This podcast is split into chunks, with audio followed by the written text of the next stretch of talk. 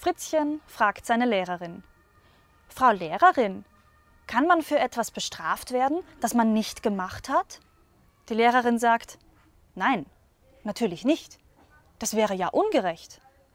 Da sagt Fritzchen, super, ich habe meine Hausaufgaben nicht gemacht.